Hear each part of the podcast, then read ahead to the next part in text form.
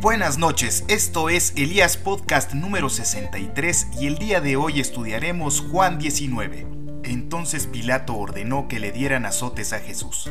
Luego, los soldados romanos hicieron una corona de espinas y se la pusieron a Jesús. También le pusieron un manto de color rojo oscuro y acercándose a él, dijeron, Viva el rey de los judíos, y lo golpeaban en la cara. Pilato volvió a salir y dijo a la gente, Escuchen, ordené que traigan a Jesús de nuevo. Yo no creo que sea culpable de nada malo. Cuando sacaron a Jesús, llevaba puesta la corona de espinas y vestía el manto rojo. Pilato dijo, Aquí está el hombre.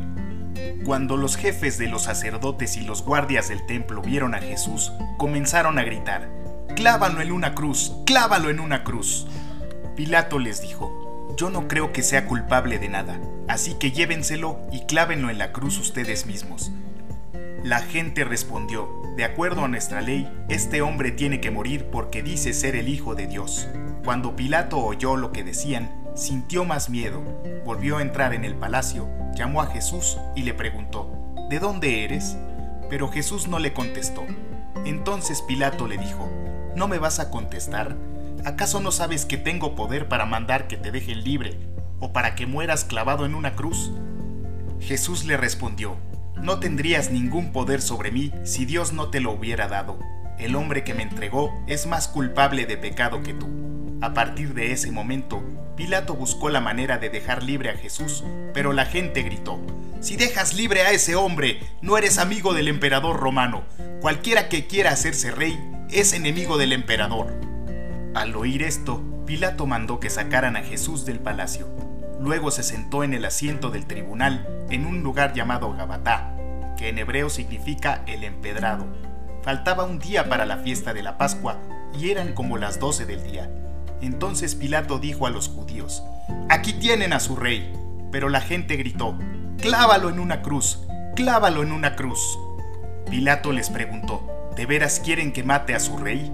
Y los sacerdotes principales le respondieron, Nosotros no tenemos más rey que el emperador de Roma. Entonces Pilato les entregó a Jesús para que lo mataran en una cruz, y ellos se lo llevaron. Jesús salió de allí cargando su propia cruz, y fue al lugar llamado Golgota, que en hebreo significa lugar de la calavera. Allí clavaron a Jesús en la cruz. También crucificaron a otros dos hombres, uno a cada lado de Jesús.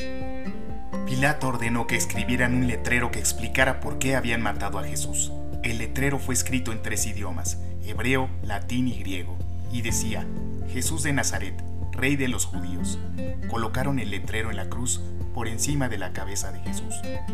Como el lugar donde clavaron a Jesús estaba cerca de la ciudad, muchos judíos leyeron el letrero. Por eso los sacerdotes principales le dijeron a Pilato, no escribas rey de los judíos, más bien debes escribir, este hombre afirma ser el rey de los judíos. Lo que he escrito, así se queda. Después de que los soldados romanos clavaron a Jesús en la cruz, recogieron su ropa y la partieron en cuatro pedazos, una para cada soldado.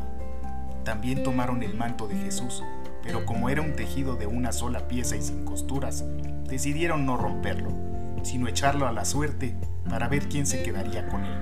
Así se cumplió lo que dice la Biblia. Hicieron un sorteo para ver quién se quedaba con mi ropa. Cerca de la cruz estaban María la madre de Jesús, María la esposa de Cleofás y tía de Jesús, y María Magdalena. Cuando Jesús vio a su madre junto al discípulo preferido, le dijo a ella, Madre, ahí tienes a tu hijo. Después le dijo al discípulo, ahí tienes a tu madre. Y a partir de ese momento, el discípulo llevó a María a su propia casa. Jesús sabía que ya había hecho todo lo que Dios le había ordenado. Por eso, y para que se cumpliera lo que dice la Biblia, dijo, Tengo sed.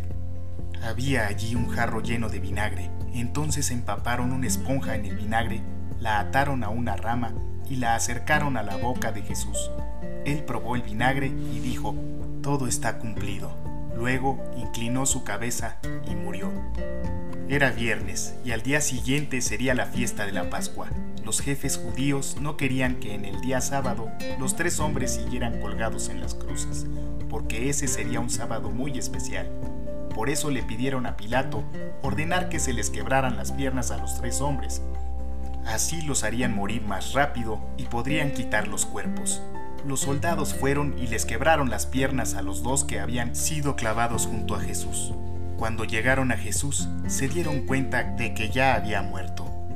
Por eso no le quebraron las piernas. Sin embargo, uno de los soldados atravesó con una lanza el costado de Jesús y enseguida salió sangre y agua. Todo esto sucedió para que se cumpliera lo que dice la Biblia. No le quebrarán ningún hueso. En otra parte, la Biblia también dice, mirarán al que atravesaron con una lanza.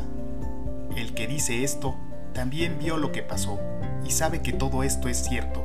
Él cuenta la verdad para que ustedes crean. Después de esto, José, de la ciudad de Arimatea, le pidió permiso a Pilato para llevarse el cuerpo de Jesús. José era seguidor de Jesús, pero no se lo había dicho a nadie porque tenía miedo de los líderes judíos. Pilato le dio permiso y José se llevó el cuerpo. También Nicodemo, el que una noche había ido a hablar con Jesús, llegó con unos 30 kilos de perfume a donde estaba José. Los dos tomaron el cuerpo de Jesús y lo envolvieron en vendas de una tela muy cara. Luego empaparon las vendas con el perfume que había llevado Nicodemo. Los judíos acostumbraban sepultar así a los muertos. En el lugar donde Jesús murió había un jardín con una tumba nueva. Allí no habían puesto a nadie todavía como ya iba a empezar el sábado, que era el día de descanso obligatorio para los judíos, pusieron allí el cuerpo de Jesús en esa tumba, porque era la más cercana. Si les gustó el contenido, los invito a escucharnos cada lunes vía Spotify o Google Podcasts. Dios los bendiga.